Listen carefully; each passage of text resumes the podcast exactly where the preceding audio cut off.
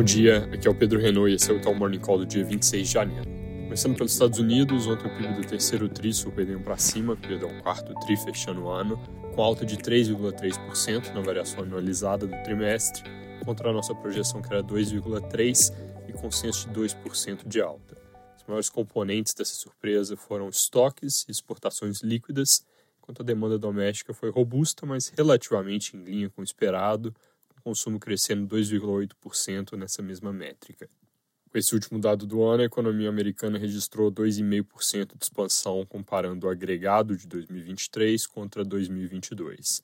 Em 2024, a gente projeta um ritmo mais lento, como consequência principalmente do aperto de condições financeiras, mas sem nenhum colapso, dado que o nosso número é 1,5%, isso é só um pouco abaixo do que a gente enxerga como velocidade de cruzeiro para a economia americana.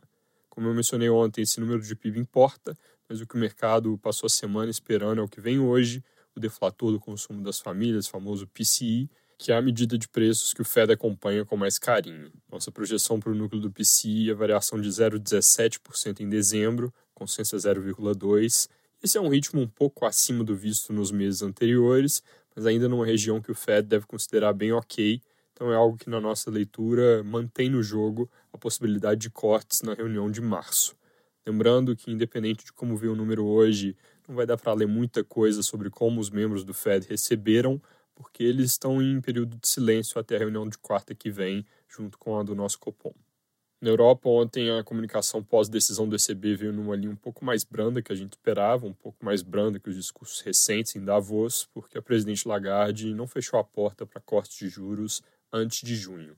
Eles estão com uma condicionalidade bem grande sobre o que acontece com dados, em especial de salários. Aqui no Brasil, o foco do dia é o IPCA 15 de janeiro, que deve vir daqui a pouco com alta de 0,4% na nossa projeção e 0,47% no consenso de mercado.